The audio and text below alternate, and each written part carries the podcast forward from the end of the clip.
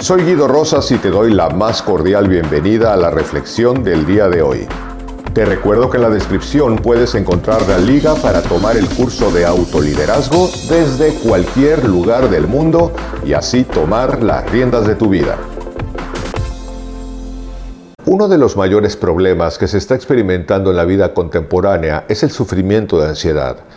Ansiedad es esa especie de sufrimiento o de malestar que podemos experimentar ante algún evento que probablemente no ha sucedido, pero nos sentimos justamente ansiosos ante lo que pudiera suceder, ya fuera una circunstancia hipotética que puede ser no agradable o que nos da cierto temor ante cierto evento, cierta decisión o cierta circunstancia.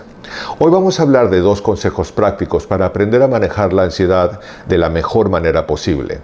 Quiero aclarar que no es necesariamente la solución a todos tus problemas y si realmente sufres de altos grados de ansiedad, pues yo te recomendaría obviamente visitar a un profesional en el tema y que realmente incluso viendo un médico, pueda incluso medicarte en caso de ser necesario, pero lo que vamos a hablar hoy creo que puede ayudarte a resolver las circunstancias cotidianas de ansiedad.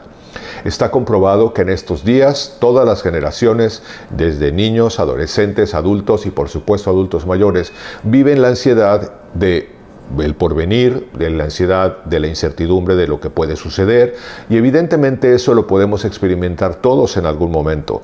Yo personalmente, por supuesto que tengo ansiedad, como supongo que en algún momento, en algún área de tu vida la sientes tú. Y aquí lo importante es aprender a manejar esta ansiedad para aminorarla en la medida de lo posible. Primero, alguno de los ejemplos que te puedo dar de dónde se experimenta la ansiedad es, por ejemplo, en preocupaciones excesivas por lo que puede suceder. Pero muchas veces estamos preocupados por algo que puede suceder y es meramente una circunstancia hipotética, lo cual ah, valdría la pena analizar porque algo hipotético no quiere decir que se va a cumplir. Los segundos son pensamientos repetitivos o empezar a rumiar cosas que han pasado, hemos tenido una discusión o vamos a tener que tener una plática, una conversación con alguien que no nos es agradable y la empezamos a rumiar y nos empieza a generar ansiedad y entonces incluso empezamos hipotéticamente a imaginar, es que si me dice yo le voy a decir, si yo le digo él me va a decir y entonces empezamos a sufrir por algo que no está ocurriendo en el presente. Lo tercero, por ejemplo, es el perfeccionismo y el miedo a hacer cosas nuevas o generar cambios importantes en tu vida como un cambio de casa, un cambio de trabajo, incluso en algo placentero como puede ser viajar, ir de vacaciones, si no estás acostumbrado a en aeropuertos y registrarte en las líneas aéreas para abordar aviones, todo eso te puede generar ansiedad. Todas las cosas que generalmente o no estamos habituados a hacerlas o nos generan cierta incertidumbre.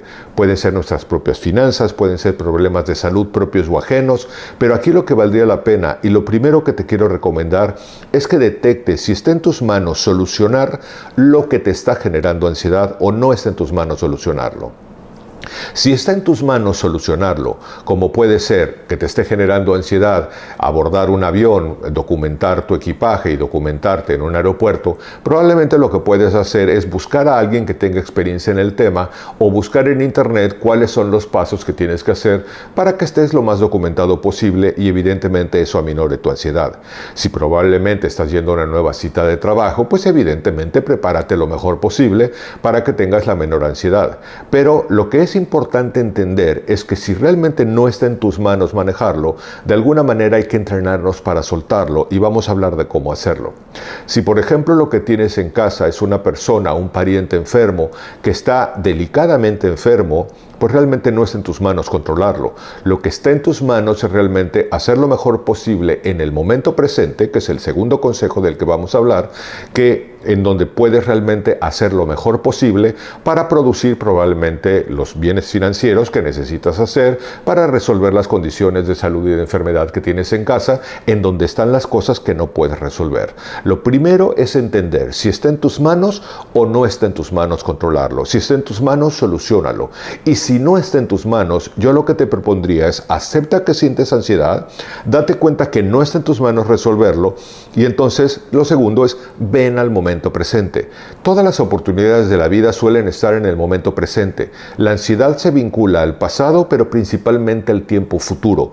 Y cuando tú realmente puedes venir al presente con cosas como qué es lo mejor que puedo hacer el día de hoy, en qué puedo enfocarme para solucionar o para soltar lo que tengo que soltar. Un ejemplo de algo que genera muchísima ansiedad a mucha gente es hablar en público. Si yo voy a hablar en público y voy a dar una conferencia, por ejemplo, y siento mucha ansiedad, probablemente la ansiedad de mi interpretación.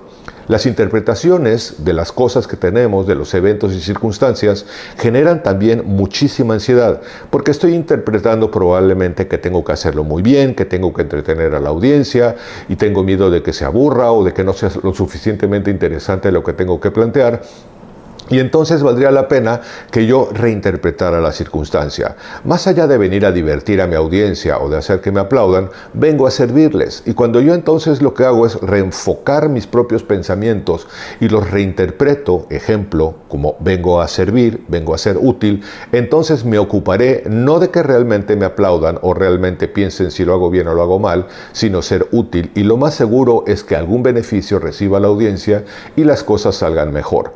Entrénate a hacer estas dos cosas. Uno, recuerda siempre que analizar y observar aceptando por qué me estoy generando ansiedad, lo puedo resolver o no lo puedo resolver y si lo puedes resolver, resuélvelo. Y lo segundo es si no lo puedes resolver, reinterprétalo desde el momento presente, que es el punto 2. Ven al presente, entrénate más a darte cuenta que lo hipotético puede que no suceda jamás. Y si lo ves en algún momento como parte de entiende que es únicamente una prevención, pero no lo sufras. El sufrimiento se puede eliminar de manera consciente cuando dices, más allá de lo que responda, lo que en mis manos está es hacer esto.